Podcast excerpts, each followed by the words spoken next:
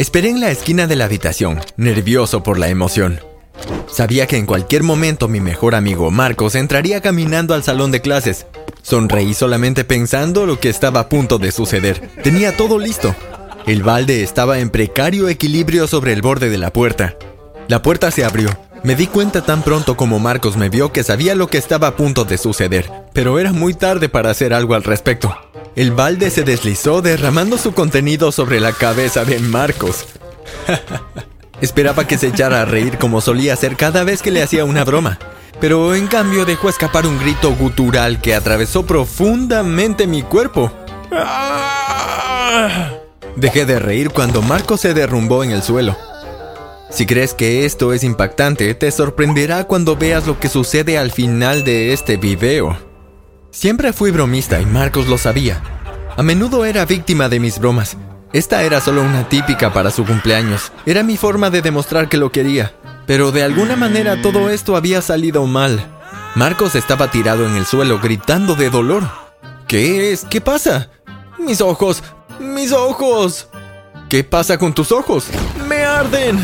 Alguien debió llamar a la enfermera porque de repente la sentí a mi lado. Hey, déjenme darle un vistazo. Me hice a un lado y observé cómo empezaba a bañarle la cara con agua fría. Me quedé allí aturdido. ¿Cómo pudo haber sucedido esto? Solo había agua en el balde. ¿Cómo podría tener tanto dolor? Deberá ir al hospital para que le revisen la cara y los ojos. Yo voy con él. La enfermera llamó a la ambulancia. Conduciendo al hospital me senté mirando a Marcos. Me sentía terrible. Lo siento tanto, Marcos. Pero él ni siquiera contestó, solo se quedó ahí, llevándose las manos a los ojos. Cuando llegamos al hospital, los médicos se lo llevaron para que lo examinaran. Fui y me senté en la sala de espera. Pasó como media hora. El doctor salió hacia mí. Se veía muy serio. En el balde había lejía, no agua. Me temo que tu amigo está ciego. ¿Qué? No, debe ser un error. Sé que puse agua en el balde. No es un error, te lo puedo asegurar. Me quedé en estado de shock. No puedo creerlo. ¿Cómo puede haber salido tan mal? Me siento horrible. ¿Puedo verlo? Sí, pero solo por unos minutos. Necesita descansar.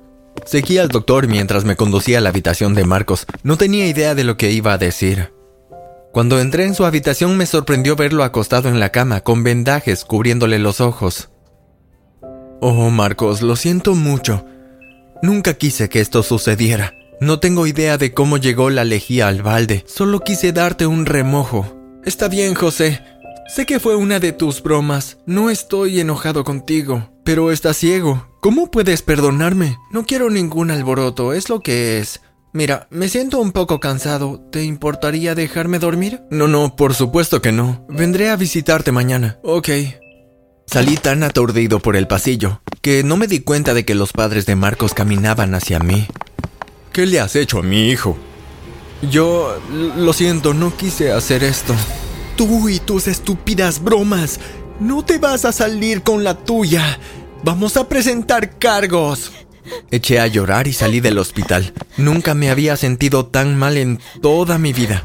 Los padres de Marcos cumplieron. Fueron a la policía y me denunciaron. Fui a juicio y sentenciado a cinco años de prisión. Cuando escuché las palabras del juez me angustié. Miré a mamá y papá sentados detrás mío. Sus rostros se veían tan tristes. En ese momento sentí que mi vida había terminado. Pero no fue así. Mi primer día fue horrible. Estaba muerto de miedo. Todos me miraron fijamente como si estuvieran sopesando al chico nuevo. Nadie me sonrió, nadie saludó. Voy a odiar estar aquí. Y conocí a Franco. Estaba solo en una mesa, así que me acerqué. ¿Te importa si me uno? Si quieres. Franco era un tipo rudo. También acababa de entrar. También había sido sentenciado a cinco años. Charlábamos y no pasó mucho tiempo antes de que nos diéramos cuenta de que nos caíamos muy bien.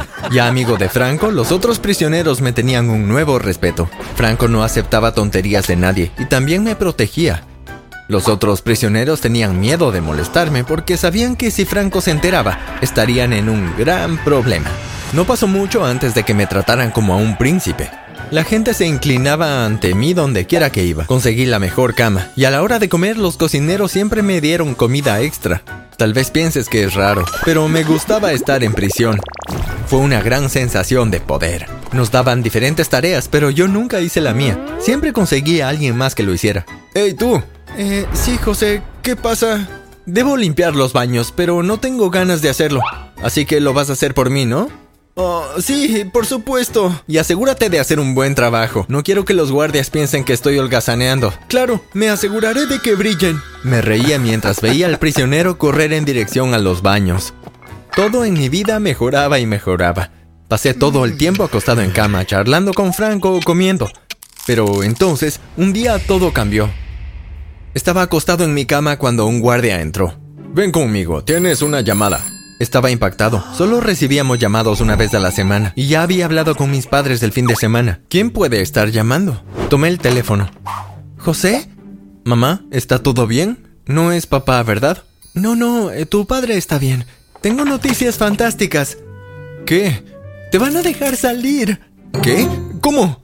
La policía sospecha que algo raro pasó con Marcos. Vieron lo molesto que estabas y supieron que lo amabas.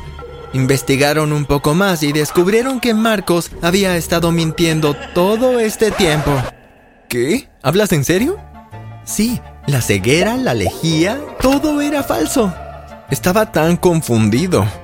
Vendrás a casa, te van a dejar salir enseguida. No podemos esperar verte. Dejé el teléfono y miré al guardia en estado de shock. Empaca tus cosas, eres libre. Empaqué todo y fui a buscar a Franco. Voy a salir. Marcos estaba mintiendo acerca de estar ciego. Yo no hice nada. Estoy feliz por ti. Te veré en unos años cuando salga. Le di un abrazo y me despedí. Quizá pienses que me sentía muy feliz, pero fue una experiencia agridulce. Extrañaría mucho a Franco. El guardia abrió la puerta y me dejó salir. Estaba a punto de emprender el camino cuando se detuvo una furgoneta de la policía. Abrieron la puerta y alguien salió. Era Marcos, y estaba esposado. ¡Marcos! Me miró fijamente. ¿Por qué? ¿Por qué mentiste? Estaba cansado de tus bromas. Quería que probaras un poco de tu propia medicina. Te vi poniendo el balde de agua encima de la puerta, así que cuando no estabas mirando cambié el agua por lejía. Luego me puse lentes de contacto para protegerme. Pero el doctor dijo que estaba ciego. Oh, fingí eso, solo les dije a los doctores que no podía ver nada. Pero ¿cómo dejaste que tus padres presenten cargos? ¿Cómo dejaste que vaya a prisión? Eso me hizo feliz. Finalmente me libraría de ti. Cuando dijo eso sentí como un cuchillo en el corazón. Me sentí tan triste. Pensé que éramos amigos, pero ahora he hecho un verdadero amigo. Franco, está en prisión y ahora te unirás a él. Me aseguraré de que Franco sepa todo lo que me has hecho. Marcos parecía asustado. no me juzgues, la prisión puede cambiarte, y la prisión me convirtió en un príncipe. Fue difícil volver a la escuela y reajustar todo. Me había acostumbrado a ser tratado como un príncipe y ahora era un don nadie. No podía controlar a los otros niños como había controlado a los prisioneros. No pude lograr que hicieran cosas por mí y no obtuve ningún beneficio adicional. Así que decidí encontrar la manera de volver a prisión. Sabía que tenía que tener un plan y que me arrestaran de nuevo. No tenía por qué ser algo muy serio. Solo el hecho de que fuera un ex prisionero haría que me encierren incluso por un delito menor. Esperé en la escuela a que todos se fueran, una vez que la costa estuvo despejada, comencé a destrozar una de las aulas. Me aseguré de hacer mucho ruido para que el cuidador se diera cuenta. No pasó mucho tiempo antes de que escuché el sonido de las sirenas de la policía acercándose a la escuela. Estás bajo arresto, me puso las esposas. Irás a prisión por hacer esto. Sonreí para mis adentros cuando los policías me llevaron. No podría haber estado más feliz. Tan pronto como entré, fui a buscar a Franco. Estoy de vuelta. No te tomó mucho tiempo. ¿Dónde está Marcos? Franco señaló hacia el otro lado. Por ahí. Él es el nuevo príncipe por aquí. Casi me caigo cuando escuché las palabras de Franco. Luego mi sorpresa se convirtió en ira. De ninguna manera él tomará mi posición aquí. Le mostraré. Me acerqué furioso a Marcos. José, ¿qué haces aquí? Eso no importa. Solo estoy de regreso y quiero recuperar el título como príncipe de la prisión. Oh, no lo creo, José. Ahora soy el príncipe. Todos se han olvidado de ti. Ya veremos. Cuida tu espalda. Los siguientes días Marcos y yo hicimos todo lo que pudimos para vencer al otro. Aunque Marcos tenía algunos seguidores leales, no contaba con el respaldo de Franco. Hice que algunos prisioneros hicieran cosas por mí, pero no era suficiente. Debía gobernar a todos como antes. Así que di un discurso a toda la prisión. Esperé a que todos estuvieran en el comedor para la cena y me puse de pie en una silla. ¡Silencio, silencio! El ruido de la sala comenzó a apagarse.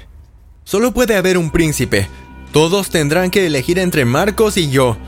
Todos me conocen, saben que los protegeré y los trataré con respeto si me eligen como su príncipe. Marcos, sin embargo, no sabe cómo tratar bien a las personas. Lo demostró con lo que me hizo. Solo una persona cruel tendería una trampa a su propio mejor amigo y lo incriminaría por algo que no hizo. No lo hagan. Él solo los tratará con crueldad. Esa es la única forma que conoce para obtener lo que quiere. Soy su príncipe. Elíjanme.